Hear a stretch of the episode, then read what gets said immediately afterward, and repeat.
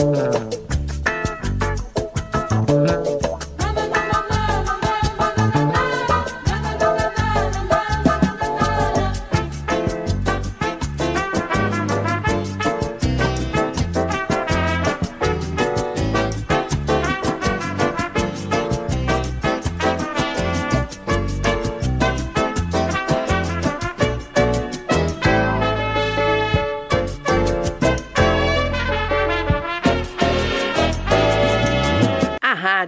Manaua apresenta Revista Manaua com Oscar Henrique Cardoso.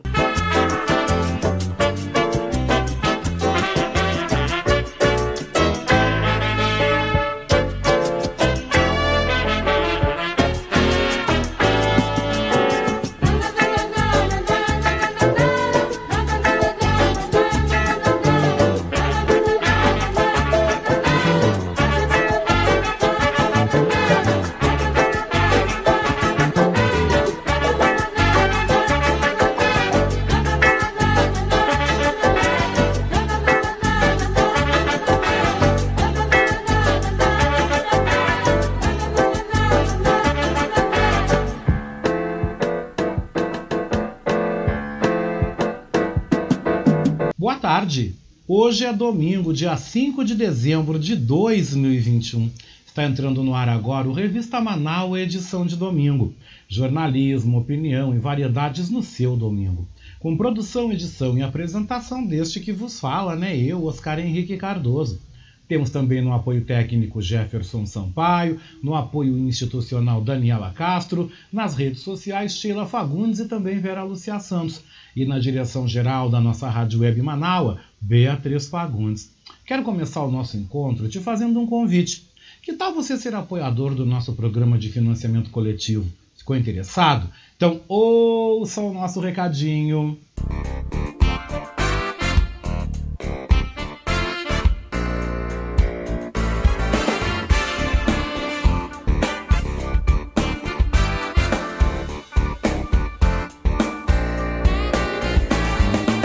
Convidar você, você que está me ouvindo, você internauta que nos acompanha, a ser um amigo da Rádio Web Manaua. Você pode ser nosso amigo e também nosso parceiro no nosso projeto do financiamento coletivo. Acesse manaua.com.br barra doe e escolha uma forma para você contribuir para o fortalecimento de um canal de comunicação independente e democrático. Lá você vai encontrar diversas formas de contribuição como boleto, cartão de crédito e até mesmo depósito em lotéricas ou agências da Caixa Econômica Federal. Sua contribuição é fundamental para aprimorarmos ainda mais a nossa estrutura. Se você desejar saber mais sobre financiamento coletivo, você pode entrar em contato com a nossa colega Marilene Pullman através do telefone 51 99393 1747. Esta é a Rádio Web Manaua. Lembrando a todos que a nossa edição deste domingo é gravada. Eu volto ao vivo na programação nesta segunda-feira, na segunda hora do programa Voz da Resistência, a partir das 10h30 da manhã. E a gente destaca no nosso Revista Manaus, edição deste domingo, 5 de dezembro de 2021, a participação do presidente Lula né, no podcast Podpah, veiculado no YouTube na noite da última quinta-feira. O programa bateu um recorde de audiência, fazendo frente à live das quintas-feiras, que é feita tradicionalmente pelo presidente Jair Bolsonaro nas redes sociais. Em duas horas de conversa, Lula se mostrou bastante descontraído, mas não deixou de criticar duramente o presidente Bolsonaro, o chamando de anomalia política. Questionou o fim do Bolsa Família e disse que a moda atual é se dizer ignorante Disse que também deseja ser candidato à presidência se puder devolver ao povo brasileiro a oportunidade de ter três refeições diárias. E você confere aqui no nosso Revista Manaus, edição de domingo, um pequeno trecho desta live com o presidente Lula. Eu. O Bolsonaro é uma anomalia política no Brasil. Sabe o que é anomalia? Ele, ele não, não era para existir. O povo brasileiro, pela luta que já fez, não era para ter uma figura grotesca, né? porque ele é grosso. Ele é grosso. Eu, eu, eu, eu, você acha que eu falo isso com orgulho? Eu não falo não, porque eu sou um cara que eu não tenho diploma primário. Eu só tenho meu diploma primário e um diploma do Senai. Ele deve ter um diploma de tenente, sei lá. Mas veja, esse cara é grosso, esse cara não sabe respeitar o ser humano. Esse cara não sabe respeitar a sociedade, esse cara não gosta de negro, esse cara não gosta de LGBT, esse cara não gosta das mulheres, esse cara não gosta, não gosta de sindicato, esse cara, sabe? É, é ele, só gosta de milico, de, de miliciano, ele só gosta de, de, de, de, sabe, ele não gosta de livro, ele gosta de arma, sabe? Então, o, o que que eu acho? Quando esse cara acaba com o Bolsa Família, o Bolsa Família não era um programa do Lula, era um programa do Estado brasileiro. O Bolsa Família foi eleito por diversas vezes o melhor programa de transferência de renda do mundo. A ONU, a ONU cansou de indicar o Bolsa Família como modelo de programa de transferência de renda para as pessoas. Porque o Bolsa Família, ele tinha condicionantes uma família para receber, para receber o Bolsa Família, os filhos tinham que estar na escola. Se o filho não estivesse na escola, não recebia. A criançada tinha que tomar vacina, se não tomasse, não recebia. Se a mulher estava embaraçada, você sabe o que é embaraçada? Que que é grávida? Grávida. Você falou que era boliviano, eu falei, pô, ele vai, ele vai saber o que é embaraçada. Porque o Evo Perdão. Morales na Bolívia criou um programa para las embaraçadas um programa que ajudava as mulheres grávidas. Então, era um programa que tinha uma função social extraordinária. E a gente dava o dinheiro para a mulher, não dava, o cartão era para a mulher, não era para o homem. Porque o homem, imagina, imagina o Igão. Sabe? É ele que é o chefe da casa, vai receber a da família. Aí o Corinthians perde. Aí o cara fala, pô, eu vou ali no bar tomar uma cachaçinha. Sim. Sabe, eu vou pagar com, com o família. Aí não pode, Igão.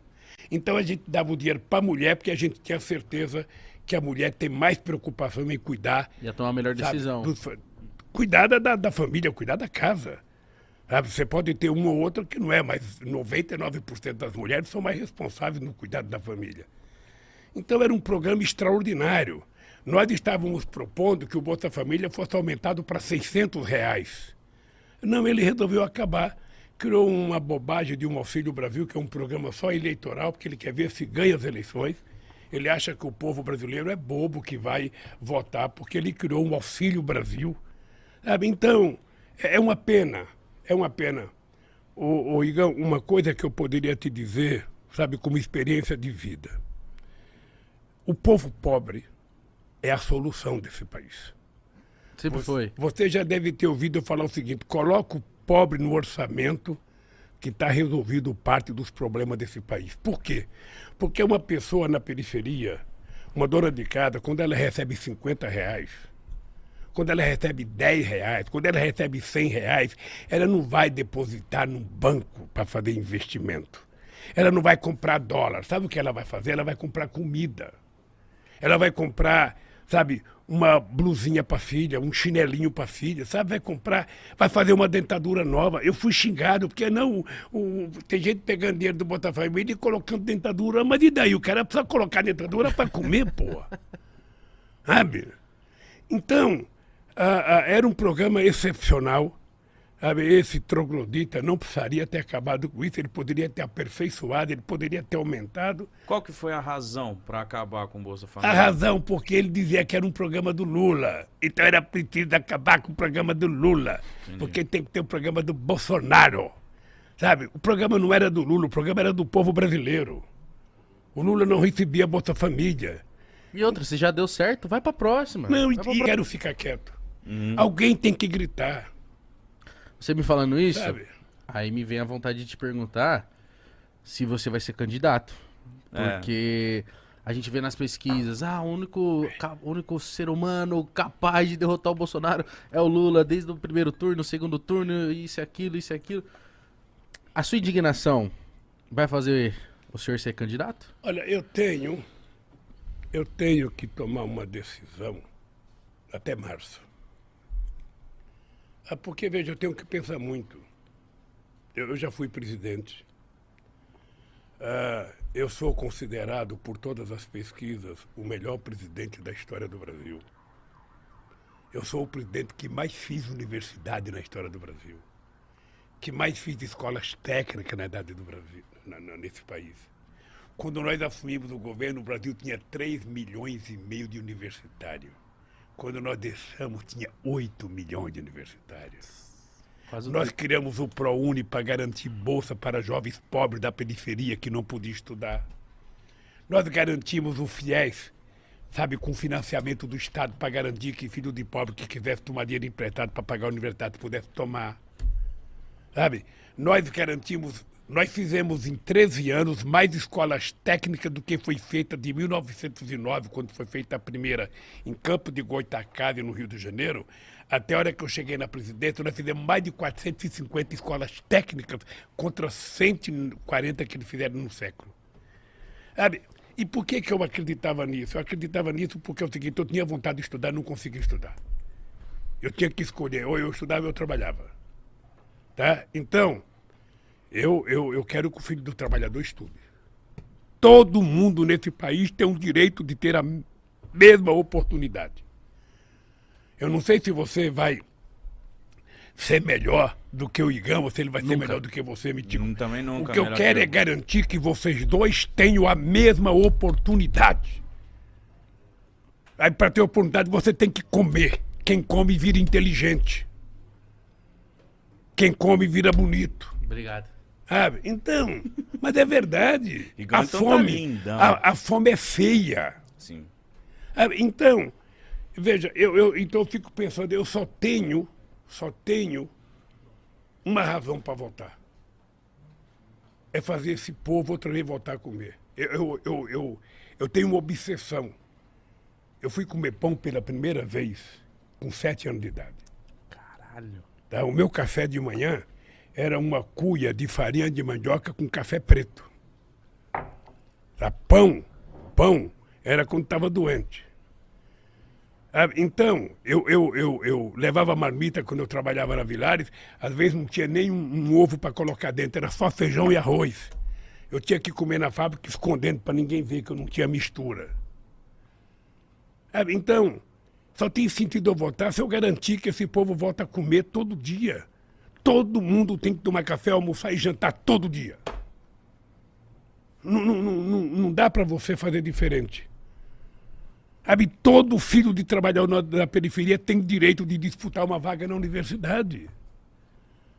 Sabe, acabar com essa mentalidade escravocata. São 350 anos de escravidão que ainda permanece na cabeça das pessoas. O ódio porque o pobre tem ascensão.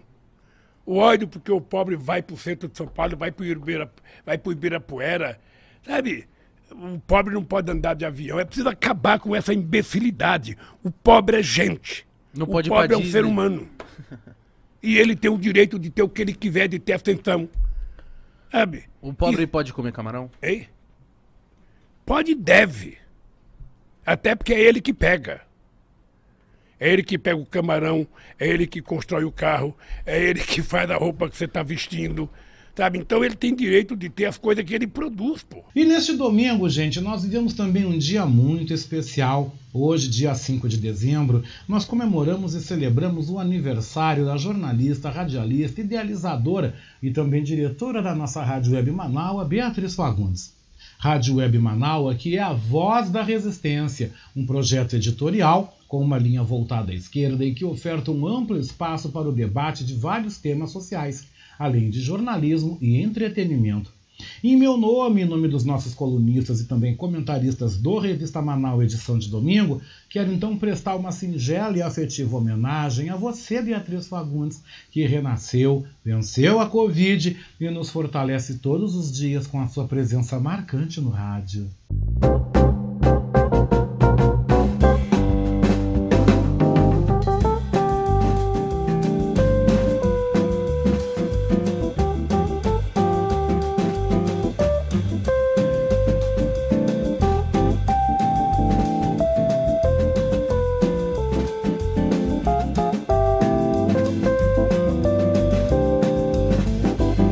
Daí o Greenpeace e outras, eh, outras instituições começaram a denunciar. Aí entrou e saiu para o mundo inteiro. porque eles estavam lá com a autorização da Marinha Brasileira, que é responsável por aquela área, e da Polícia Federal especialmente. E óbvio, né? Do, do próprio presidente da República. Não, e tu vê então que o progresso, ao mesmo tempo que nos dá mais vida, nos cria mais problemas, né? Então, esse dilema é que nós temos que estar o tempo todo nos dando conta. E olha só, Quanto nas condições, nas condições atuais, a Lurdinha Seibel me mandou, nas condições atuais de cada 100 pessoas no planeta, apenas 8 podem viver ou ultrapassar os 65 anos. Se você tem mais de 65, seja feliz e grato. Aprecie a vida, Isso. aproveite o momento. Cara, agora eu me apavorei, porque eu estou saindo de 65, né? Mas, Será que eu vou ter, vou fazer parte dos oito? dos cada 100 dos oito, eu vou conseguir passar de 65?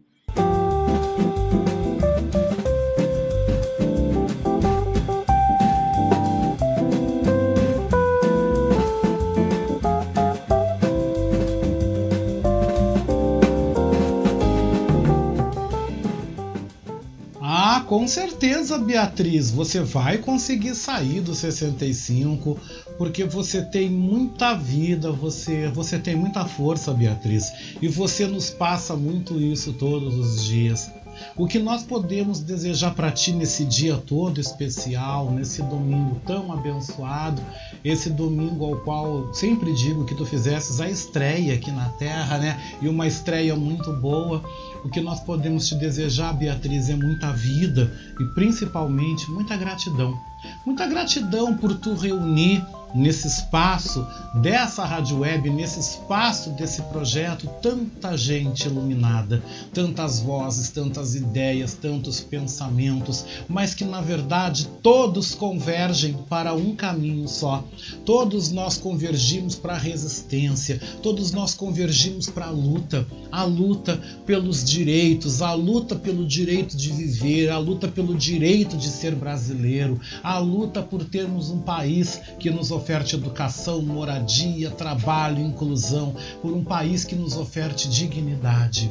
A tua luta, Beatriz, o que tu fazes sempre no rádio, também passa a ser a nossa luta e nós perseguimos isso junto contigo, nós caminhamos junto contigo todos os dias. E nesse dia tão especial do teu aniversário, nós temos que agradecer, te parabenizar, tradicionalmente como nós parabenizamos, mas principalmente agradecermos. Gratidão, gratidão a Deus, gratidão ao universo por você estar com a gente, por você estar de volta, por você ter nascido e por você ter revivido, por você ter passado a luta que você passou, Beatriz, com o apoio de todos nós com todos nós contigo. Todos nós estamos aqui juntos, juntos a você, né, Beatriz? E o que nos resta dizer, o que nos resta falar de tão importante é isso. Gratidão, gratidão, gratidão.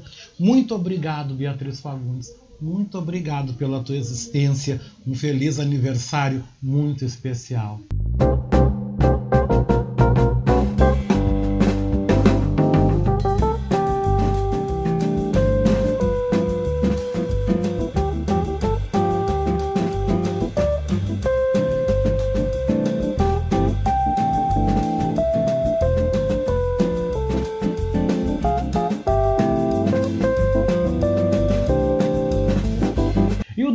Porto Alegre, em boa parte do Rio Grande do Sul, vai se comportar com o céu parcialmente nublado.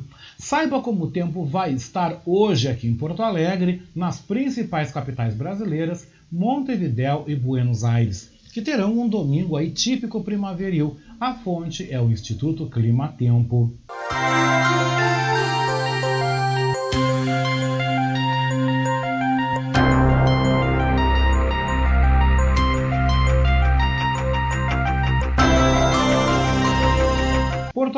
Grande Porto Alegre, tem para este domingo tempo bom, céu parcialmente nublado, temperatura máxima pode chegar aos 29 graus.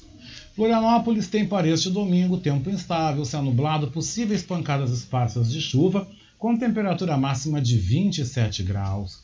Curitiba tem para hoje tempo instável, céu nublado, também pode haver pancadas de chuva máxima 28 graus. São Paulo tem a previsão também de tempo instável, com céu nublado, temperatura máxima 29 graus. O Rio de Janeiro tem a previsão de tempo bom, com céu parcialmente nublado, máxima 29 graus. Brasília tem a previsão de tempo instável, com céu nublado, máxima 27 graus. Montevidéu tem a previsão de tempo instável, com céu nublado, possíveis pancadas de chuva, temperatura máxima 22 graus. E Buenos Aires tem a previsão também de tempo instável, com céu nublado, pancadas de chuva e temperatura máxima 24 graus.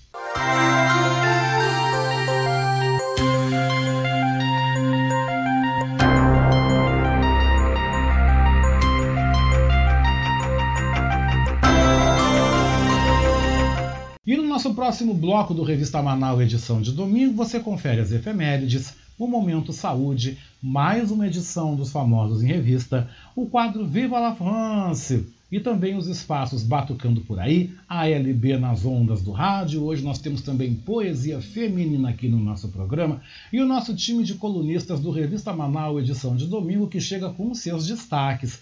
Tudo isso em 3 minutos e meio. Não sai daí que a gente já volta, viu? Você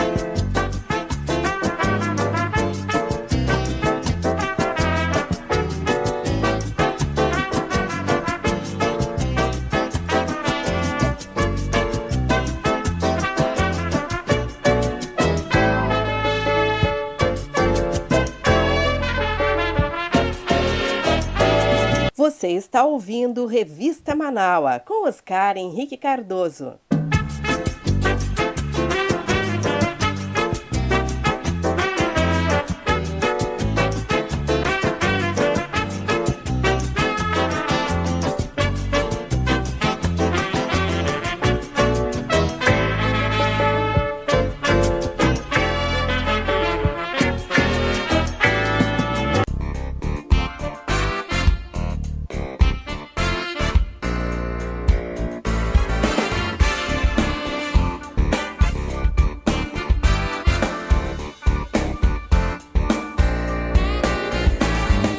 Quero convidar você, você que está me ouvindo, você internauta que nos acompanha, a ser um amigo da Rádio Web Manaua. Você pode ser nosso amigo e também nosso parceiro no nosso projeto do financiamento coletivo. Acesse manaua.com.br barra doe e escolha uma forma para você contribuir para o fortalecimento de um canal de comunicação independente e democrático. Lá você vai encontrar diversas formas de contribuição como boleto, cartão de crédito e até mesmo depósito em lotéricas ou agências da Caixa Econômica Federal. Sua contribuição é fundamental para aprimorarmos ainda mais a nossa estrutura. Se você desejar saber mais sobre financiamento coletivo, você pode entrar em contato com a nossa colega Marilene Pullman através do telefone 51 99393 1747. Esta é a Rádio Web Manaua.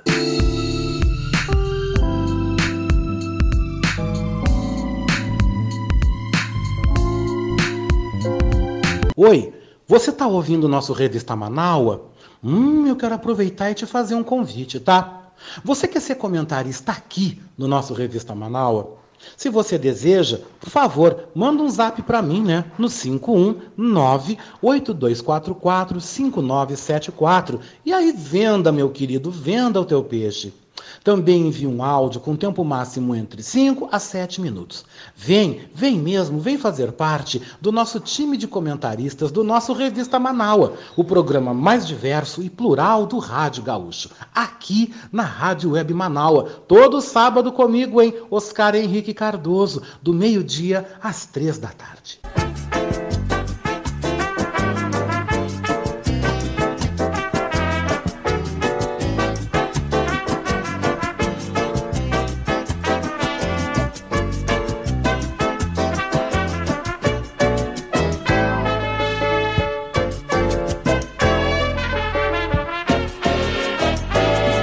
Você está ouvindo Revista Manaua com Oscar Henrique Cardoso.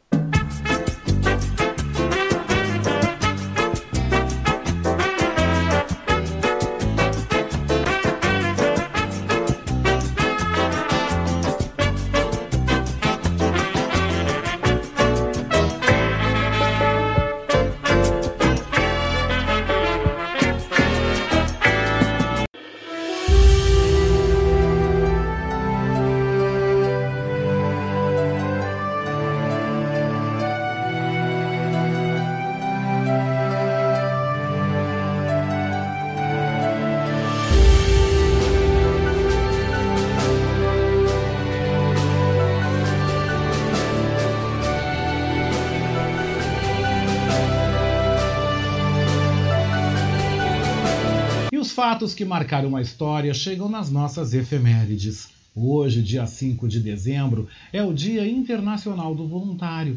O santo do dia é São Sabas e o orixá é Pai Oxalá. Em 1792 começava na Assembleia Nacional o julgamento do rei Luís XVI durante a Revolução Francesa. Em 1812, Napoleão Bonaparte abandonava seu exército em difíceis condições na Rússia e retornava a Paris. Em 1889, a família imperial brasileira chegava a Lisboa após deixar o Brasil devido à proclamação da República. Em 1908 era fundada a Cruz Vermelha. Em 1933, a lei seca terminava nos Estados Unidos. Em 1945, ocorria o desaparecimento do voo 19 na área do Triângulo das Bermudas. Em 1946, Nova York era eleita sede permanente das Nações Unidas. Em 1967, era criada a FUNAI, a Fundação Nacional do Índio. E em 2013, morria o político sul-africano Nelson Mandela.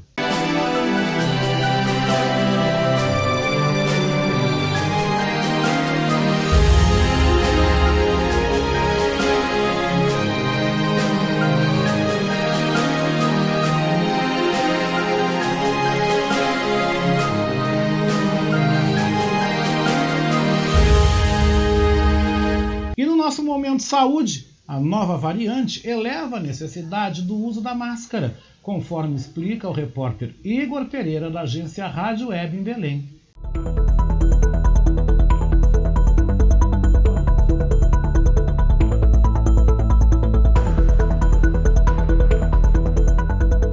A identificação da variante Omicron preocupa a comunidade científica internacional sobre os riscos de uma nova onda de coronavírus. Isso acontece enquanto o Brasil começa a discutir e relaxar algumas medidas de proteção, como o uso de máscara em locais abertos, academias de ginástica e outros locais. Porém, especialistas em saúde alertam que não é hora de baixar a guarda. Os estudos da nova variante estão sendo feitos para entender se ela é mais perigosa, mas o que se sabe é que ela tem um potencial maior de transmissão. A médica infectologista, a doutora em medicina tropical e professora da Universidade Federal do Pará, Helena Brígido, destaca que, mesmo vacinada, a população precisa usar a máscara. Uma pessoa, mesmo vacinada, ela tem que usar máscara porque se ela adquire o vírus e não tem manifestação clínica, ela pode, mesmo assim, passar esse vírus para alguém que é vulnerável, uma pessoa que tem câncer, uma pessoa que tem HIV, uma pessoa idosa. E aí essa pessoa mesmo vacinada, pode ter sintomas e pode até internar. As máscaras com dupla face de pano continuam sendo grandes aliadas para evitar a transmissão, mas é preciso alguns cuidados, como cobrir a boca e o nariz. Máscaras de tricô e tecidos sintéticos como a lycra não são eficazes para a proteção. Os modelos N95 são eficazes, mas a infectologista destaca que o uso mais recomendado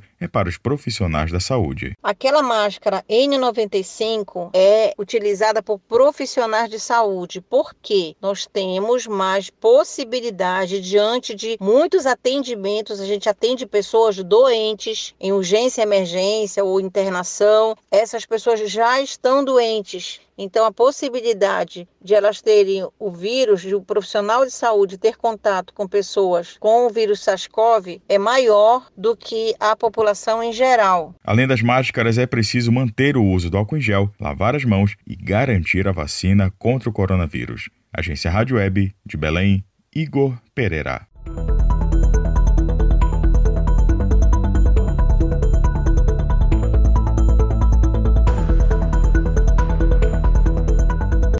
Edição dos Famosos em Revista, Ricardo Weber Coelho nos traz como destaque, gente, hum, confusão, viu? O sertanejo Vitor, da dupla Vitor e Léo, leva um calote de 500 mil reais após emprestar a quantia a um casal de amigos.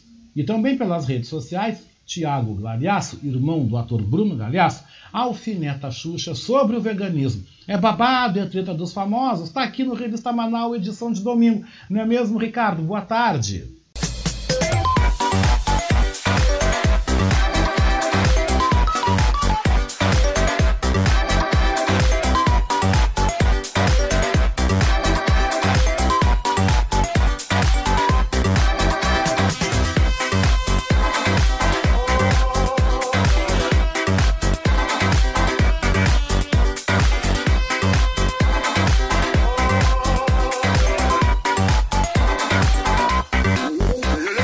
Boa tarde, Oscar. Tudo bem? Boa tarde aos amigos Manaualtas. Chegando então para mais uma edição do nosso quadro dentro da revista Manaus, né, de toda semana, o famoso em revista, que conta um pouco aí da, do mundo das celebridades, né, do mundo dos famosos, é, as curiosidades aí, as tretas, os bafões, né, os perrengues que é, essas pessoas elas enfrentam também, né? Assim como qualquer outra pessoa. E os nossos destaques, então, o primeiro destaque é sobre o cantor Victor uh, Chaves, né? Para quem não tá ligando o nome à pessoa, o Victor ele fazia dupla com o irmão Léo, né? Da dupla Victor e Léo. Só que eles se separaram a questão de três anos, né? Uh, não, não são mais dupla, cada um seguiu carreira solo. E a gente trouxe há um tempo atrás aqui no Revista, né, aqueles famosos, aquelas pessoas que, que dão calote, né? Que a, a Simoni uh, passou por aqui, o Ferrugem também, né? Que são, são caloteiros. E, essa é a palavra que, que tem que ser usada, né? Neste caso aqui do Vitor, ele sofreu um calote. Né? Ele tá na, na, na, na outra ponta, ele é vítima. Tudo porque ele emprestou, olha só, ele emprestou de bom grado 500 mil reais, né? A cantora emprestou dinheiro para um casal de amigos. Aí os, os amigos assim, né, os ouvintes, amigos, podem se, se, perguntar, mas quem é que tem 500 mil reais hoje em dia, né, na atual conjuntura, na atual situação que a gente está passando, tem 500 mil reais para emprestar? Pois o Victor teve, tem, tinha 500 mil e emprestou. Só que o cantor, ele levou esse calote aí, né, de 500 mil reais, porque ele, como disse anteriormente, né, ele emprestou esse dinheiro para um casal de amigos e o casal ficou de devolver 250 mil reais em até seis meses. E depois da assinatura de um contrato, teve um contrato, foi firmado um contrato uh, em cima desse empréstimo, e a outra metade com até 12 meses, né? Totalizando aí os 500 mil reais. Só que isso não, não aconteceu. Eles não pagaram. Né? Vitor entrou com um processo né, e com os juros da dívida, ela passou de 500 mil reais para 641 mil reais. Né? O Vitor ele entrou com um processo aí, é que tudo indica, ao que tudo, uh, assim, o desdobramento, né? Ele conseguiu a penhora dos bens desse casal, né? Para que ele veja a cor desse dinheiro. Então, né, né, pessoal, tem um ditado que diz, né, eu acho que isso também vale para todo mundo, né? Famoso ou não, que tem aquele ditado que diz, né?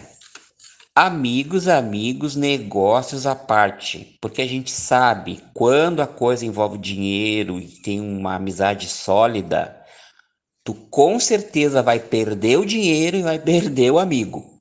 Ah, isso é batata. Tá? E o nosso outro destaque é, é sobre a apresentadora Xuxa, que também é uma pessoa aqui que está sempre presente aqui no nosso quadro, né? Uh, ela já apareceu aqui algumas vezes. E dessa vez também a Xuxa, mais uma vez, ela está sendo aí atacada nas redes, né? Porque o Tiago Galhaço, né, esse nome, esse sobrenome aí já diz bastante coisa, porque o Tiago Galhaço, ele é irmão do ator Bruno Galhaço, né? E ele tá detonando, ele detona a Xuxa na, na, na, nas redes, dizendo que ela é uma vegana de meia tigela, uma vegana de araque. E numa legenda que ele, que ele, que ele colocou, ele colocou assim, ó, entre aspas, né? Churrascaria com X. Né? Uh, tudo porque a Xuxa ela causou polêmica aí num ensaio que ela fez aí recentemente, né? Em que ela usava luvas de couro, sendo que ela se diz que é uma assumidamente, né, publicamente, ela veio a público ela e o namorado dizer que são pessoas que são veganas, né? Então ela apareceu nesse ensaio aí usando as luvas, o que chamou a atenção, né? E o Tiago, irmão do Bruno Galhaço, o ator, ele se meteu nessa polêmica, né? envolvendo aí recentemente a Rainha dos Baixinhos, que é vegana, segundo palavras dela, né? Uh, Xuxa foi criticada por ter vestido luvas de couro em um ensaio de moda. Né? Aí é, o, o Thiago, né, uh, uh, foi no Twitter que ele colocou, falou sobre, sobre essa, essa coisa da Xuxa ser vegana e ter tá usando lá derivados de, de, de, de assim, produtos derivados de animal, né, o couro no caso, né. Aí o que, que aconteceu? A Xuxa, ela veio a público, ela deu uma resposta, né, ela se defendeu dizendo que o meu trabalho e minha vida não me permitem ser 100% vegana. Iniciou aí a justificativa, né, sobre o ensaio que ela fez. Alguém aí já foi na churrascaria da Xuxa, churrascaria com X, né?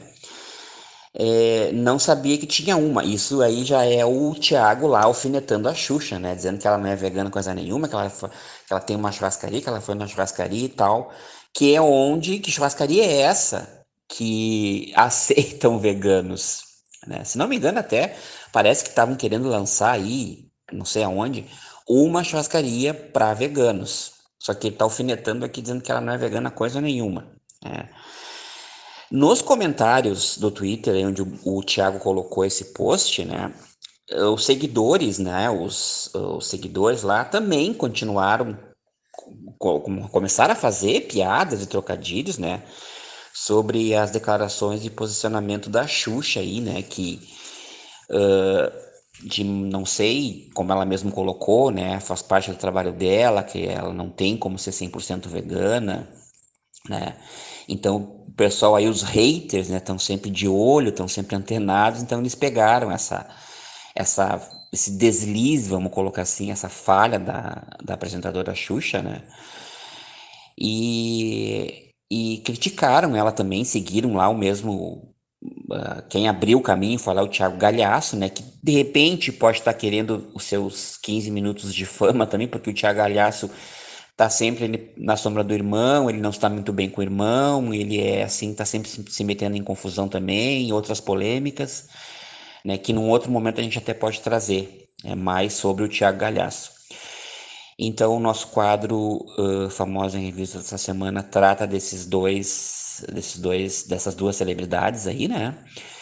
Agradecendo então mais uma vez pela oportunidade, desejando a todos os, os amigos e ouvintes um bom fim de semana, uma ótima semana e até o próximo sábado. E em mais uma edição do quadro Viva la France, né, o professor Maurício Gomes apresenta outro grande nome da canção francesa. Estou falando de Jean-Jacques Lafont, com o sucesso Légion de Papier.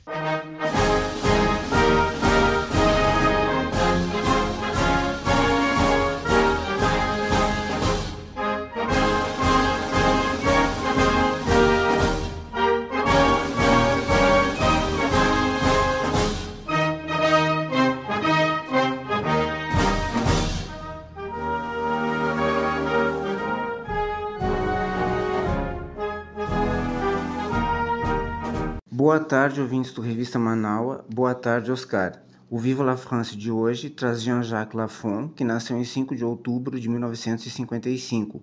É um cantor, compositor e pintor francês. Sempre se interessou pela música, começando a compor desde cedo. Também fez incursões pelo mundo das artes através de seus quadros. Hoje ouviremos seu maior sucesso, que o tornou conhecido em 1985, Les Géants de Papier.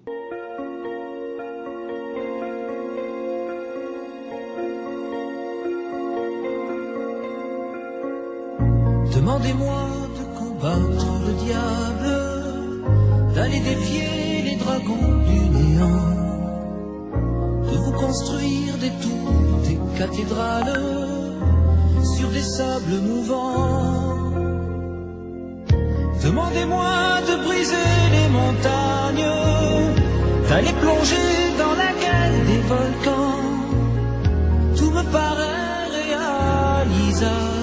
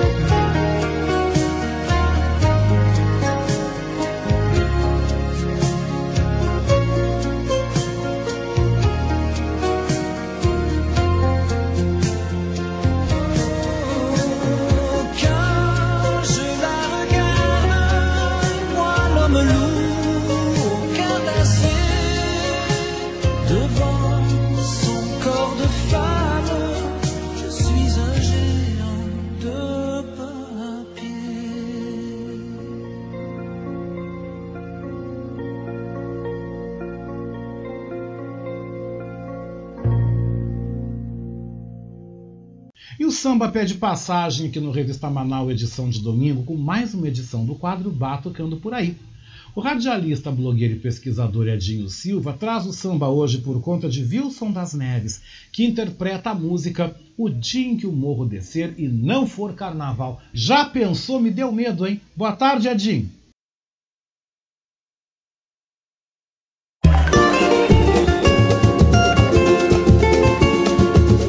Batucando por aí. As batucadas dos nossos tantãs. Alô, Oscar Henrique Cardoso, estimados e estimadas ouvintes do programa Comando Total. Tudo bem? Aqui é Dinho Silva. Hoje trago Wilson das Neves com seu samba O Dia que o Morro Descer e Não For Carnaval. Em meio a tanta discussão nas redes sociais sobre cancela-se ou não cancela-se o carnaval, festa popular conhecida no mundo por trazer muita celebração e entretenimento em nome da cultura popular, mas que ao mesmo tempo é, ocorre um ev- eventos grandiosos, né, de, de muita aglomeração de pessoas e tal. E por conta dos novos números do, do Covid e assustador, assustadora chegada de nova cepa, há muitos setores da sociedade que discutem a possibilidade real e concreta de das prefeituras e dos governos, dos órgãos públicos se mobilizarem para que o carnaval seja mais uma vez cancelado. Fico me perguntando com toda franqueza e as outras ações que também provocam acúmulo de pessoas. E o Natal Luz de Gramado, que, que inicia este ano de uma forma muito doida, iniciou no final do mês de setembro. Eu não gosto de Natal, adoro Natal. Eu não gosto de praias cheias no verão, adoro temporada de veraneio. Eu não gosto de corrida de Fórmula 1, adoro corrida de Fórmula 1. Eu não gosto de futebol, mas sou apaixonado por futebol. O que não gosto mesmo, gente, eu não gosto mesmo é de hipocrisia. Saibam vocês que o morro já desce todos os dias, muito cedo, e volta para o seu barraco muito tarde. É o morro que faz, sim, é o morro que faz. O morro e seus trabalhadores é que fazem a economia do Brasil movimentar-se.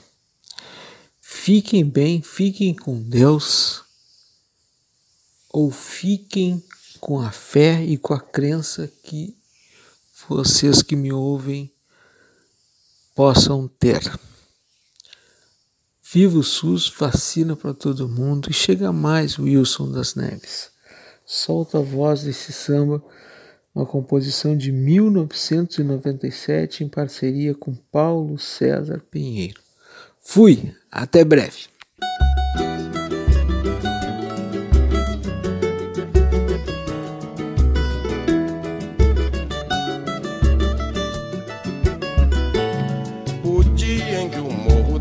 e não for carnaval, ninguém vai ficar para assistir o desfile final.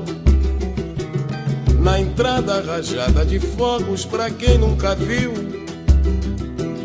vai ser de escopeta, metralha, granada e fuzil. Guerra civil, o dia em que o morro descer e não for carnaval.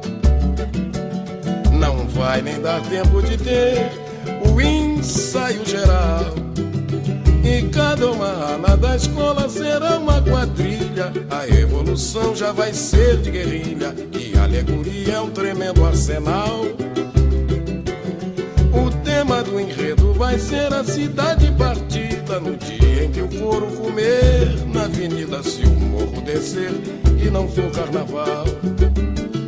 O dia em que o morro descer e não for carnaval ninguém vai ficar para assistir o desfile final. Na entrada rajada de fogos para quem nunca viu. Vai ser de metralha, granada e fuzil. É a guerra civil, o dia em que o morro descer e não for carnaval. Não vai nem dar tempo de ter o ensaio geral. E cada uma ala da escola será uma quadrilha. A evolução já vai ser de guerrilha. E alegoria é um tremendo arsenal. O tema do enredo vai ser a cidade partida. No dia em que o couro comer na avenida. Se o morro descer e não for carnaval. O povo virá de cortiço, alagado e favela, mostrando a miséria sobre a passarela, sem a fantasia que sai no jornal. Vai ser uma única escola, uma só bateria. Quem vai ser jurado, ninguém gostaria que desfile assim, não vai ter nada igual. Não tem órgão oficial nem governo, nem liga, nem autoridade que compre essa briga. Ninguém sabe a força desse pessoal. Melhor é o poder devolver esse povo alegria. Senão todo mundo vai sambar no dia que o morro descer e não for carnaval. O dia em que o morro descer e não for carnaval. Ninguém vai ficar para assistir o desfile final. Na entrada rajada de fogos pra quem nunca viu Vai ser de escopeta, metralha, granada e fuzil É a guerra civil, o dia em que o morro descer e não for carnaval Não vai nem dar tempo de ter o ensaio geral e cada uma ala da escola será uma quadrilha. A evolução já vai ser de guerrilha. A alegoria é um tremendo arsenal.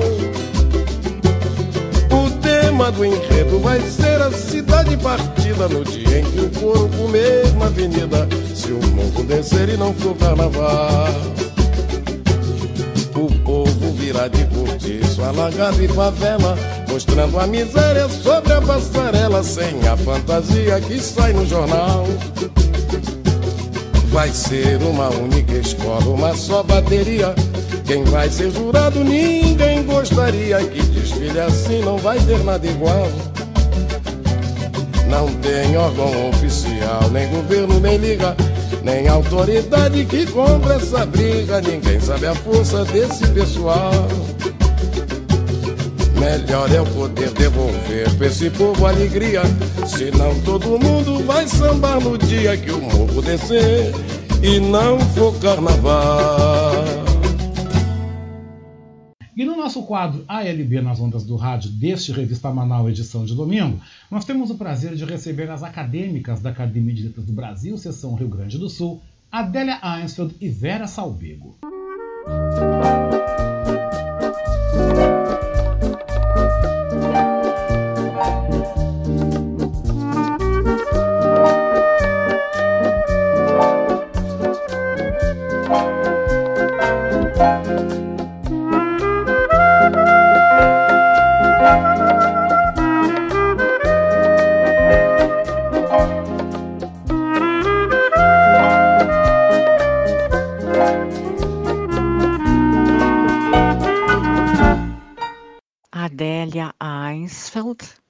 Vice-presidente da Academia de Letras do Brasil, seccional Rio Grande do Sul. O pássaro e o menino. Ali, bem perto daquela janela, um pássaro canta uma cantiga de ninar. O menino dorme um sono profundo, sonha voos noturnos, cantava como cantor sua voz ecoava além do horizonte, era vibrante, cantava, cantava, encantava. O pássaro chama, acorda, menino, é hora de despertar. Vem comigo cantar, vem comigo teu sonho realizar. Bom dia, sou a escritora e poetisa Vera Salbego e hoje venho no dia 20 de outubro de 2021, vem homenagear aos poetas que fazem da sua escrita um meio de propagar suas mensagens. Alma de poeta. Tenho alma de poeta. Sou sensível e faço dos meus dias eterna emoção. Minhas ações são pautadas pela escrita, que só me deixa feliz. Desde criança, escrevo minhas poesias, pois são alentos para minha alma e meu coração. Desabafo meus sentimentos em cada verso, em cada linha. Assim vou vivendo minha vida, trilhando minha caminhada com a melodia da poesia. Nesse dia, a gente para para refletir. Por que escrever?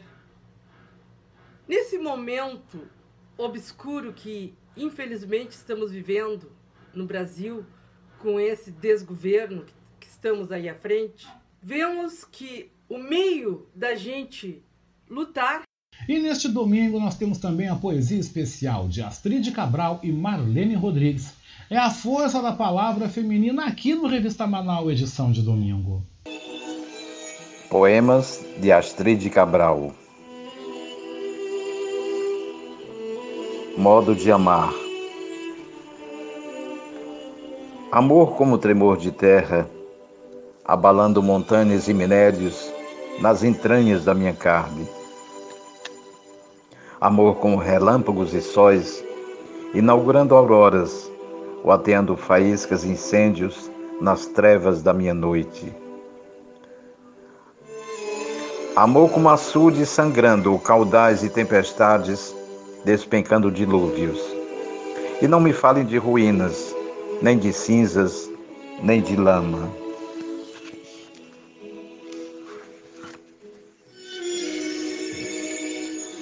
Nudez. Por sorte, a paixão nos toca, pondo à tona o subjacente magma. Por sorte de fundas camadas, o eu, a soma de entre sombras e cegos de paixão, vemos o ser que dormia em lençóis de trevas. Então, de pudor, A razão nos cobre a incômoda nudez de frios argumentos e recobre nossas próprias entranhas de estranhas peles sobre a epiderme. Mas bendizemos o corpo que nos redime e nos queremos selvagens, puros, nus, salvos pela misericórdia de nossa miséria. Um sonho. Às vezes, a minha cama vinha intrigante, aquele sonho raro. Diante da rainha do baralho e seu cortejo de espadas, eu de joelhos me prostrava. Cortem-me a cabeça. Pedia e me comprazia na dimensão do corpo restante e me sentia plena, sem a legião, nadando serena em rio de sangue. Poemas de autoria de Astrid Cabral.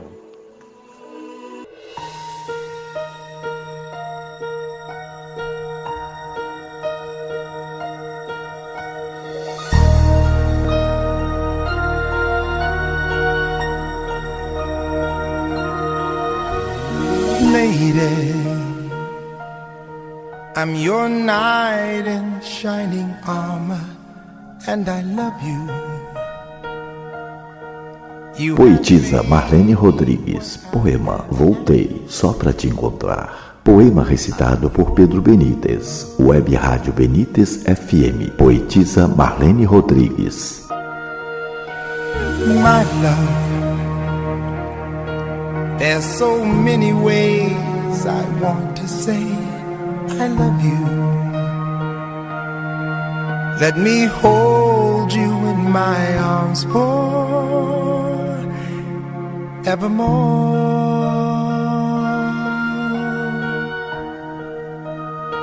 Se eu voltar em outra vida, se eu voltar mais uma vez como uma onda sem fim. Se eu voltar para a sua casa, nunca expulse-me de lá. Se eu voltar para a tua cama, não me deixes com frio. Não me digas que é tarde demais. Eu voltei de uma viagem tão longa para ver o céu em seus olhos e a beleza em seu rosto. We belong together.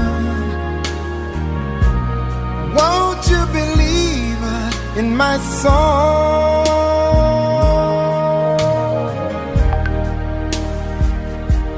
Eu elaborei as cordas do tempo e caminhou em outros planetas. Eu fui para o fim do vento, mas é aqui que tudo termina. Eu circulei a terra cem vezes, provei a água de todas as fontes. Tocastes o meu coração sem nunca me segurar.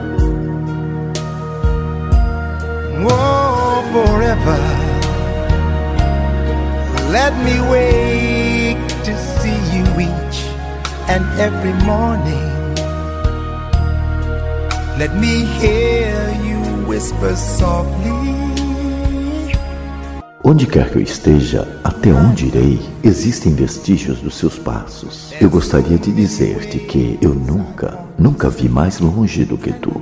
Se eu voltar do meu esquecimento, se eu voltar das minhas andanças, se eu voltar, é porque hoje eu quero gritar o silêncio. In my I see no one else but you. There's no other love like our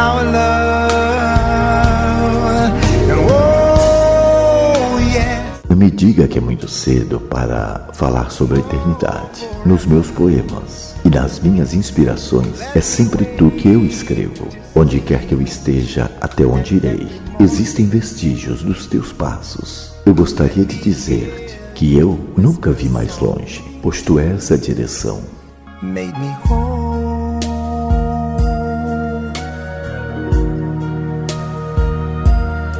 Onde quer que eu esteja, até onde irei, existem vestígios do teu cheiro. Eu irei além do tempo, voltarei à luz só para te encontrar e novamente poder ver a tua direção sem você.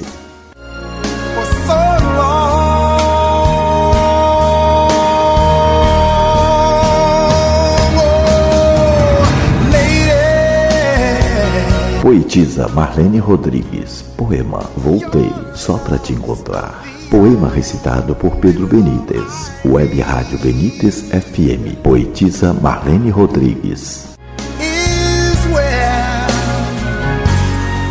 I want you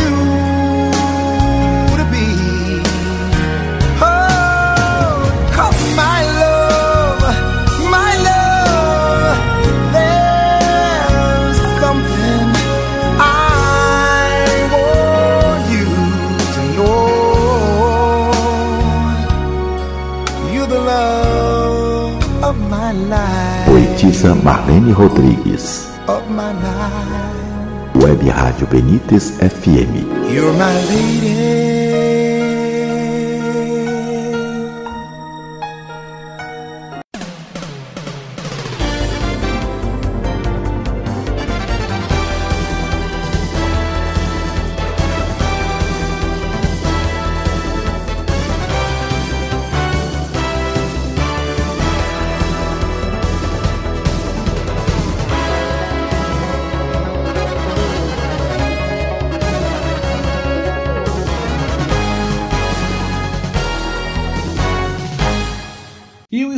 Aqui no nosso Revista Manaus, edição de domingo, começa falando sobre um jogo decisivo para o tricolor. Neste momento, o Grêmio enfrenta o Corinthians na Arena Itaquera, em São Paulo, e a ordem é uma só: vencer para escapar do rebaixamento, ou seja, ter mais chance para que isto possa acontecer.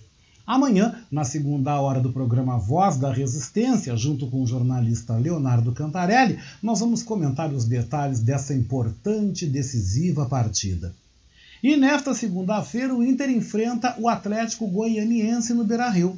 E o técnico Diego Aguirre poderá contar com um importante reforço de Dio Rodrigo Dourado, que volta à equipe após cumprir suspensão. A outra liberação é a de Patrick, que foi julgado no STJD pelos incidentes ocorridos no último Grenal e que está liberado para o confronto. O time realiza dois treinos, mas a ideia de Aguirre é manter a base da equipe com a seguinte escalação: Marcelo Lomba, Saravia, Bruno Mendes, Cuesta e Moisés, Rodrigo Dourado, Edenilson, Palácios, Maurício, Tyson, Patrick e Yuri Alberto. Em décimo lugar no Campeonato Brasileiro com 48 pontos, o Inter busca vaga na Libertadores do ano que vem. Para isso, precisa avançar pelo menos duas posições na tabela. Hoje, o oitavo colocado é o América Mineiro com 49 pontos. Ainda sobre o esporte, o jornalista e escritor Léo Cantarelli vem aqui ao nosso programa Revista Manaus edição de domingo nos comentar sobre o meio-campista Andréas Pereira, grande vilão da derrota do Flamengo contra o Palmeiras na final da Libertadores no sábado passado no Uruguai. Olá, amigos da revista Manaus, tudo bem? Bom, há uma semana houve a final da Libertadores e o Palmeiras venceu o Flamengo por 2 a 1. Como muitos devem saber, um grande personagem deste jogo foi o meio-campista Andreas Pereira, que na prorrogação, ao receber a bola, deixou escapar de seus pés e viu Daverson iniciar um contra-ataque e fazer o gol que deu o tricampeonato ao Palestra Itália. Andreas foi dentro de campo o grande vilão da derrota da equipe da Gávea e saiu muito cabisbaixo do campo e segundo jornalistas que cobriram o pós-jogo, o atleta de 25 anos chorou muito no hotel e sentiu de fato o drama. Andreas, para quem não sabe, nasceu e cresceu na Bélgica, mas é filho de pais brasileiros passou pelas categorias de base da seleção belga e chegou até o Manchester United. Na equipe inglesa, não conseguiu se firmar e rodou por alguns clubes europeus até chegar ao Flamengo, primeira equipe que atua na nação de seus genitores. Ele sempre se mostrou muito adaptado à cultura brasileira, tanto que fala português fluente e nem tem sotaque de estrangeiro. Em seus primeiros jogos com a camisa rubro-negra, o belga foi destaque, anotando gols e ganhando a posição de titular mas na decisão da Libertadores aconteceu o que foi relatado. O que ele mais precisa agora é um apoio psicológico muito importante do clube, da torcida e de profissionais especializados neste tipo de trabalho. Precisam dizer a ele que, embora isso seja ruim e uma marca negativa na carreira dele, é possível dar a volta por cima e que a maioria dos grandes atletas teve um momento difícil que precisou superar. Andreas não foi o primeiro e nem será o último. Para ficar no Flamengo, podemos pegar o exemplo do Zico, maior ídolo do clube e também uma grande referência no Japão. O Galinho de Quintino era o grande jogador brasileiro na década de 80 e ficou marcado ao perder um pênalti contra a França na Copa do Mundo de 86 e que eliminou nossa seleção. Ele foi bem criticado por desperdiçar a cobrança, mas seguiu em frente e hoje é um dos grandes craques do futebol mundial. Outro exemplo foi Garrincha, um gênio. Ele foi muito bem, mas só até os 30 anos. Seus últimos momentos como jogador foram terríveis, incluindo uma frustrante passagem pelo Corinthians. Mas pouco se fala disso perto do gênio que foi. Na seleção brasileira que perdeu por 7 a 1 para a Alemanha em 2014, a maioria dos jogadores tem um imenso respeito no Brasil e na Europa.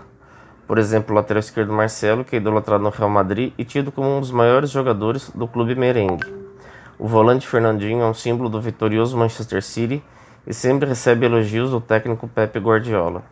Posso ficar citando outros exemplos, mas creio que esses são suficientes para que o Andreas perceba que isso é passageiro, que ele ainda tem muito tempo de carreira e pode conquistar títulos importantes e ficar marcado positivamente no Flamengo ou em algum outro clube. Todos nós perdemos na vida e nos frustramos, mas o importante é saber dar a volta por cima e seguir em frente. Nunca achar que é o fim. É difícil e doloroso, mas passa. É isso, pessoal. Ficamos por aqui. Um abraço a todos. Falando sobre educação financeira, nossa economista e professora Patrícia Nazi Sandes vem aqui ao Revista Manaus edição de domingo para falar sobre planejamento. Você já planejou seus gastos para o Natal, Ano Novo, férias, 13 terceiro salário? Então presta atenção. Boa tarde, Patrícia. Olá, tudo bem, meus amigos da Rádio Manaua? Aqui quem fala com vocês é Patrícia Sandes. Sou consultora de pequenos negócios, sou especialista em educação financeira, sou professora, palestrante, coach. Oi, amigo Oscar, tudo bom? Pessoal, estamos no mês dezembro, estamos no mês especialmente programado para planejamentos. É o mês do ano que nós planejamos tudo o que vai acontecer daqui para frente. Vejam só, planejamos o Natal, planejamos o Ano Novo, planejamos as férias, planejamos o que vamos fazer com o nosso 13 terceiro, enfim, nós fazemos as metas para o próximo ano, não é mesmo? então, dezembro é oficialmente o mês do planejamento. O que eu quero provocar é inserir nesta lista de itens planejados o planejamento financeiro, desenvolvendo a educação financeira, desenvolvendo a inteligência financeira para assim fazer semanalmente, mensalmente, anualmente um planejamento financeiro adequado. O que, que é adequado? É aquele onde a gente diminui os riscos, prevendo as situações mais sensíveis e buscando soluções para que a gente consiga driblar as nossas dificuldades de forma inteligente, sabendo sim usar o nosso dinheiro ou o nosso rendimento de forma eficiente não estou falando em cortar gastos, não estou falando em cortar possibilidades. As pessoas logo pensam: vamos fazer um planejamento financeiro, vamos cortar cartão de crédito, vamos cortar TV a cabo. Não se trata disso. Vamos pensar comigo. O que faz bem para você? Faz bem ter um carro à sua disposição? Às vezes é necessário, não só importante, mas necessário. Ou porque você tem uma necessidade especial, ou porque você tem criança e tem que correr do trabalho para o colégio ou para a creche para pegar e não vai dar tempo se fosse pegar um, um, uma condução, é, um ônibus, ou mesmo às, às vezes a gente fica dependendo de aplicativo e o aplicativo demora, o aplicativo está mais que o dobro do preço, é dia de chuva, não tem tantos carros na rua. Então, enfim, tem uma série de questões que cada um sabe a sua necessidade. O que eu proponho é que reavalie o que você está usando hoje, reavalie o que você ganha e o que você gasta e pense o que pode melhorar para o ano que vem. Ou se o ano que vem está muito longe, o que pode melhorar para o próximo mês? Alguns vão dizer que é a mesma coisa, mas não se engane. O próximo mês está logo ali, mês de dezembro passa voando. Independente de mudar o ano, os meses se procedem um mês após o outro, vêm as contas, vêm os débitos, vêm as faturas. Então, o que eu estou lhe propondo é que olhe a sua conta de TV a cabo e veja se você e o seu marido, que hoje estão só vocês dois em casa, ou nem param quase em casa, se vocês não estão pagando uma fatura de 600 reais. Exatamente, isso foi o caso de uma pessoa que eu atendi há um tempo atrás que ela não sabia por que, que estava 600 reais.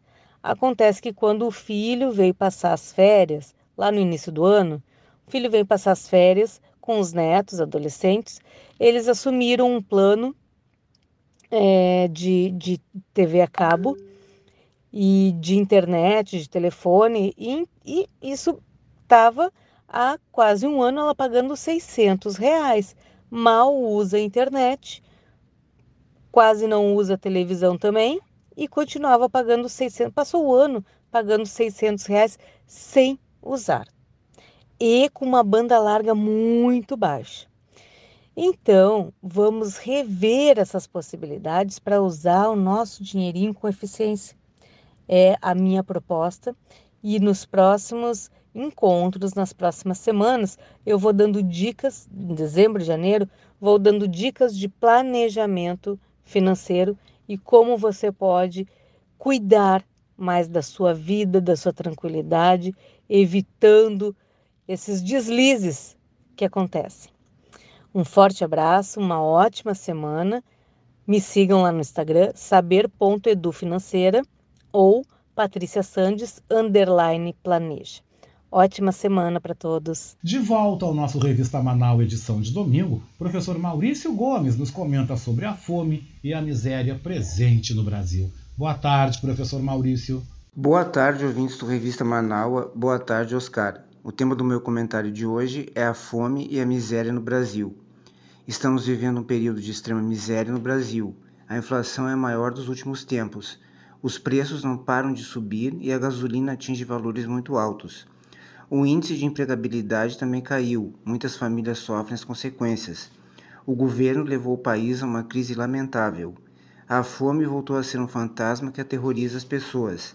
É um número muito grande de pessoas que não conseguem se alimentar e manter o sustento. Basta ver a situação deplorável de pessoas lutando para comprar ossos de carne ou mesmo juntando restos de comida do lixo.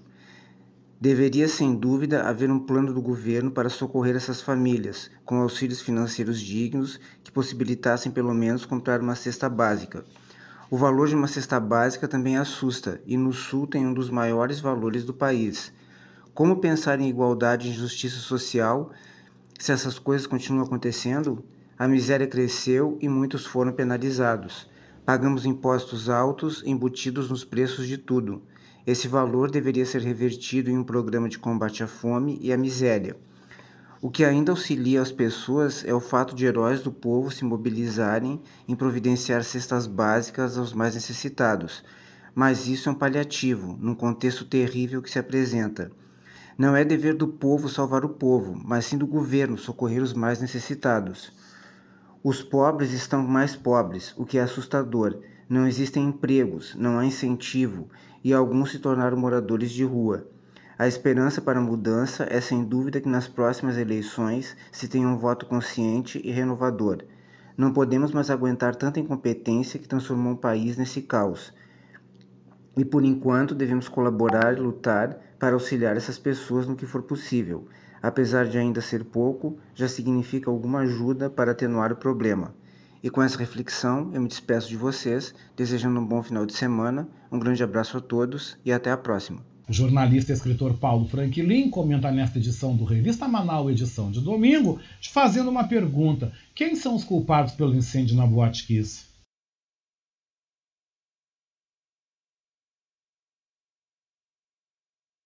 Boa tarde, ouvintes da Rádio Manaus e do programa Revista Manaus. Quem são os culpados do incêndio da Boate Kiss? São poucos, no entendimento do Ministério Público.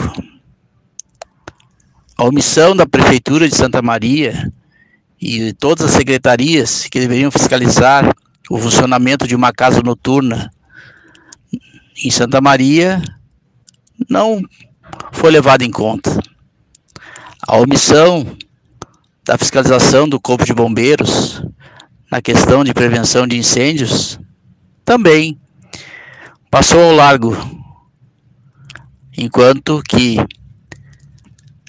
os engenheiros responsáveis pelo projeto de toda a obra que transformou o espaço da Boate Kiss numa caixa fechada com apenas uma entrada e uma saída, também passou no entendimento do Ministério Público e não há culpados. A empresa que forneceu as espumas feitas com material altamente inflamável, que era vendida em grande quantidade para as casas noturnas, também não estão respondendo. Desta forma, restou como culpado disso um pequeno número de pessoas.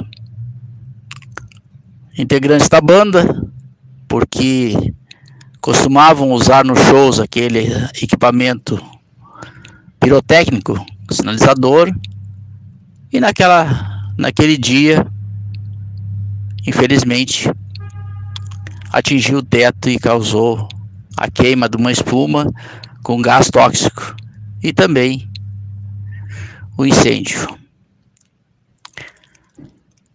Os proprietários da casa noturna também são culpados. Mas culpado também é aquele que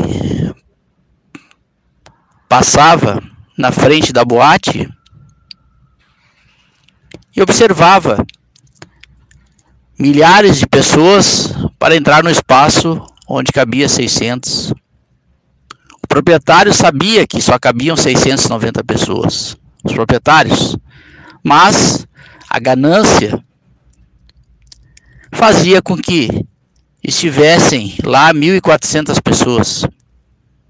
E desta forma, o espaço se tornou uma armadilha que queimou a vida de 242 pessoas e deixou feridos 680 pessoas.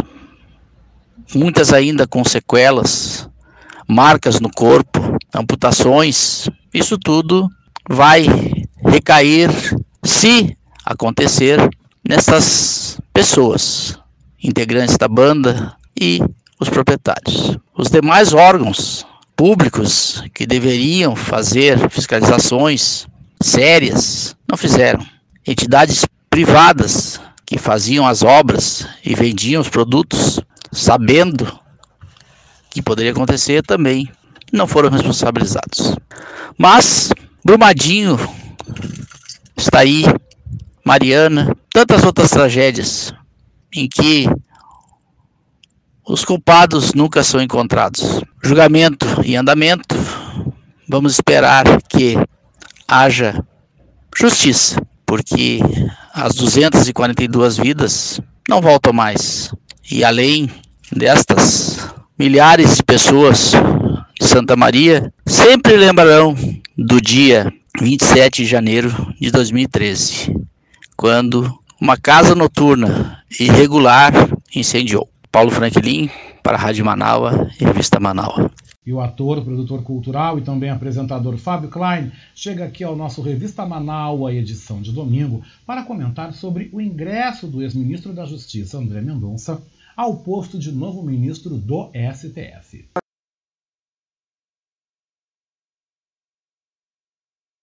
Boa tarde, Oscar. Boa tarde, ouvintes e seguidores da Rádio Web Manaus, a voz da resistência. Fábio Klein aqui falando. É, eu gostaria de comentar com vocês a respeito do novo é, é, ministro do STF, né, o camarada, um, uma das pessoas que vai votar, que vai decidir as nossas vidas e a, a, a política, vamos dizer assim, né, do nosso país. Eu acho que por um simples, por um simples detalhe, por um simples detalhe, eu acho que é, seria, seria razoável que é, não votassem a favor dele, que não fosse, não fosse, é, não fosse sacramentado como um, um, um ministro do STF, por um simples motivo, simplesmente pela fala do presidente que disse que nós precisamos de um ministro no STF terrivelmente evangélico. Só por aí, só por aí já é, é, sacramenta um voto negativo uh, ah, para ele. Por quê? Por quê? Não é discriminação, tá? Não é discriminação, não estou discriminando evangélico, não há nada disso. Por um simples motivo. Religião é religião. Né? Justiça é justiça, política é política. Uma coisa não tem a ver com a outra. A justiça, como, como, como se dizia antigamente, hoje não se diz mais, né? a política é cega. Aquela, aquela, aquela imagem da justiça com a balança na mão e com venda nos olhos, né?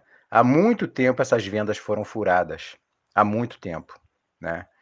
Então a política não é cega mais. A, a, justiça não é cega mais, a gente sabe muito bem disso. Lugar de religião é na igreja, no templo, no centro espírita, no, no, no templo é, um, um, é, budista, seja lá onde for. Seja lá onde for, menos dentro da, da, da política e dentro da nossa justiça é, não, não, não podemos, não podemos admitir, não podemos admitir que uma pessoa. Eu, eu não estou dizendo aqui que os outros ministros não tenham sua religião. É lógico que eles têm. É claro que tem. Ali dentro deve ter é, católico, deve ter é, é, um bandista, é, enfim. Né? A gente nem sabe. Né? A gente nem sabe porque eles nunca se manifestaram, acredito eu. Não, não, não me lembro de, de um, qualquer um deles ter, ter se manifestado. Mas não, a gente não pode ficar refém, né? A gente não pode ficar refém, principalmente, principalmente, né? De, de, de, de, de dogmas e, e, e, imposições, né? De certas religiões, né? A gente não pode, por exemplo, é, é, se, se se a minha religião é uma religião que é contra a, a, a mulher andar de calça comprida, né? Eu não posso, eu não posso é, decidir a vida do povo brasileiro com relação a, a, a, a, uma, a uma restrição da minha religião. Né? Eu não posso, eu não posso obrigar a população brasileira, né? as mulheres da, da população brasileira, né? Não posso proibir que elas usem calça comprida porque eu sou o cara da justiça. Não posso fazer isso. Né? Eu não posso fazer isso. Enfim, eu acho que o simples fato da, da, da, da, da fala do presidente, que não foi uma vez só, inclusive, né? que nós temos que ter ministros no, no STF terrivelmente evangélico, já cai por terra. Já cai por terra. Para mim, já cai por terra. Não, não tem a menor necessidade. Para quê? Eu pergunto, para quê? O camarada vai decidir a vida do, do povo brasileiro né, de acordo com a sua religião? Não, ele tem que decidir de acordo com a justiça, de acordo com a de Constituição, de acordo com, com, com as leis, não de acordo com as leis, entre aspas, né, da sua religião. Começa por aí. Eu acho que a partir, partindo desse princípio, mesmo se ele tivesse falado, ah, é, tem que ter um, um ministro terrivelmente é, católico, um ministro terrivelmente é, budista, já cai por terra. Não importa, para mim não importa. Isso, a religião não tem que importar nesse caso. Então, acho que foi uma escolha infeliz, né? foram votos infelizes, esses votos a favor, né? e é, é, assim, a, a gente, nós sabemos muito bem, nós sabemos muito bem que existem várias vertentes dentro dessa, dessa comunidade evangélica. Né? A gente sabe bem. A gente sabe que existem seitas, né? existem seitas e existe a religião. Algumas dessas igrejas malucas aí, que desculpa, mas eu, eu, eu considero a coisa mais maluca do mundo, né? uma pessoa é, é, ser, ser coagida a abrir mão do, do dinheiro do seu aluguel para dar o dízimo à igreja com o argumento de que Deus proverá. Deus não vai prover nada a ninguém. Deus não vai dar dinheiro para ninguém pagar seu aluguel. A pessoa vai ter que se virar, vai ter que trabalhar dobrado, vai ter que fazer biscate, vai ter que fazer biscate no bom sentido, tá, gente? Biscate é, é, as pessoas é, às vezes falam, chamam biscate aí de, de, de outras coisas, mas o biscateiro, né? O biscateiro é aquele cara que faz, aquela pessoa que faz é, vários serviços, vários servicinhos assim, né? Salteados, não tem um emprego fixo e tal, enfim. Bom, é, é, vai ter que pedir dinheiro emprestado para pagar o aluguel. Por quê? Porque foi coagido pelo seu líder espiritual lá a dar o dinheiro, o dinheiro da sua prestação, o dinheiro do seu gás, o dinheiro do seu aluguel, seja lá o que for, para a igreja, porque Deus proverá. Deus não vai dar dinheiro a ninguém. Por isso, por isso, Deus deu o livre-arbítrio. Você escolhe o que você faz da sua vida. Né? Você escolhe o que você faz da sua vida. Né? Você vai seguir um falso profeta, como, como disse eh, Jesus Cristo quando esteve aqui conosco? Né? Tudo bem. É opção sua. Você tem a opção de seguir ou não. Né? Como você tem a opção de dar o dinheiro do seu aluguel para a igreja e ficar correndo atrás para conseguir dinheiro para pagar seu aluguel. Né? E se você conseguir, né, o pastor vai dizer: tá vendo? Eu não disse que Deus proveria. Né? O pastor, o líder lá, seja lá quem for, o líder é, espiritual da religião. Bom, é isso. Eu não quero me alongar mais porque tá ficando longo aqui o meu áudio. Tá? Uma boa tarde para todas e todos. Oscar, um grande beijo, beijo para todas e todos aí. Bom restinho de final de semana e até quarta-feira no Submundo. Tchau, tchau. E o nosso comentarista Oscar de Souza Marim também veio à revista Manaus falar sobre o ingresso de André Mendonça aí ao novo posto de ministro do STF. Boa tarde, Oscar. Olá, boa tarde. Boa tarde, meu querido mestre da comunicação, Oscar Henrique Cardoso. Boa tarde, meus companheiros ouvintes do Revista Manaua.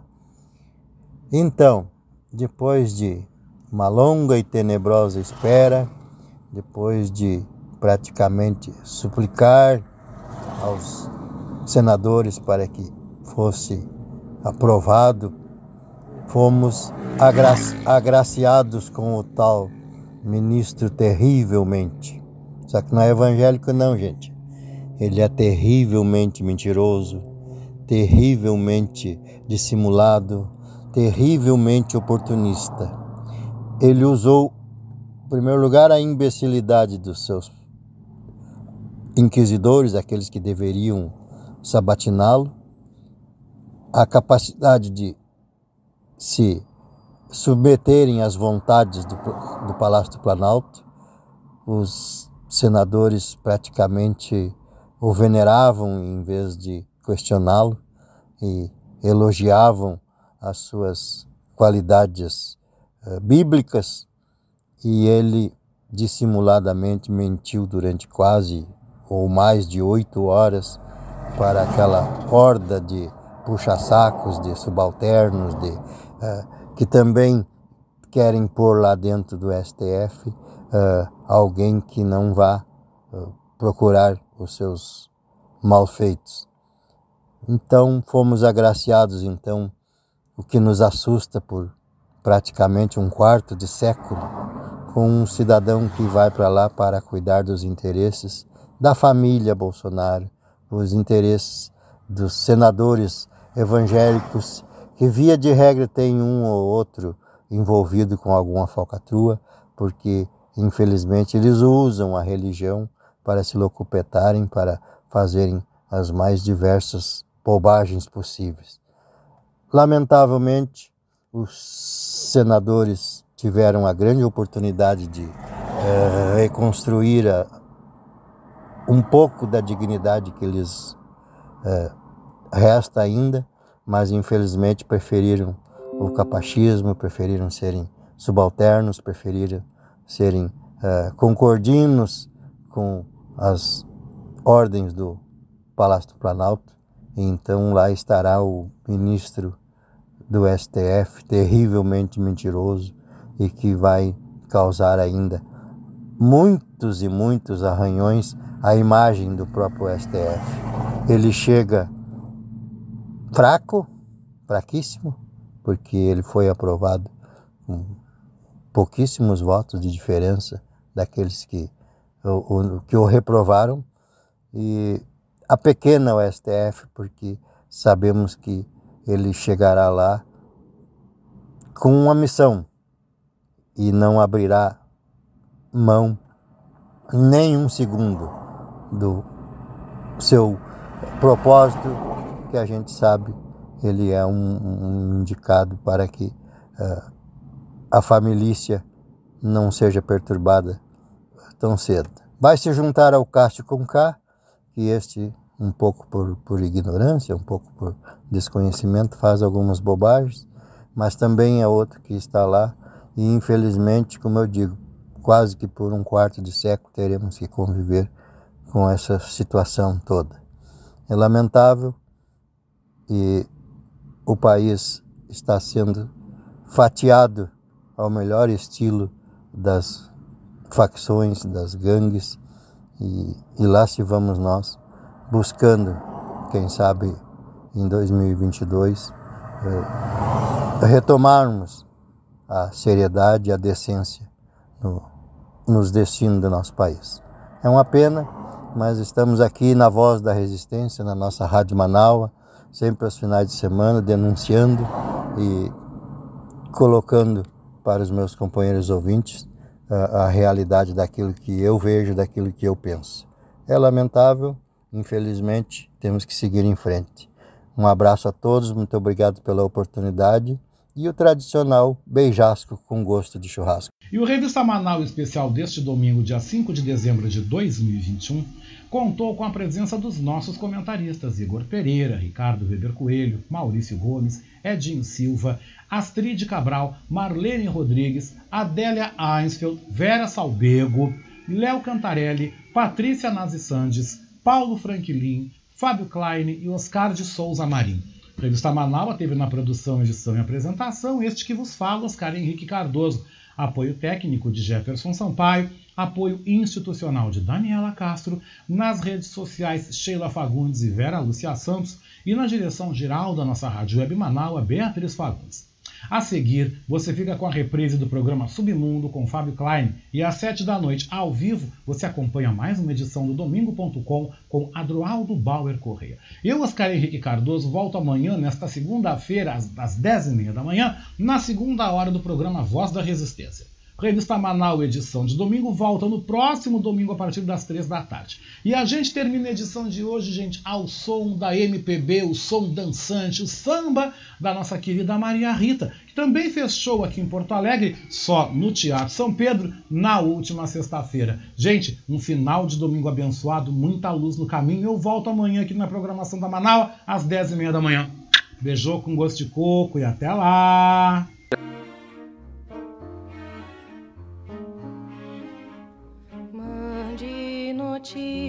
no mundo de lá diz quem fica. Me dê um abraço, venha me apertar, tô chegando. Coisa que gosto é poder partir sem ter planos. Melhor ainda é poder voltar quando quer.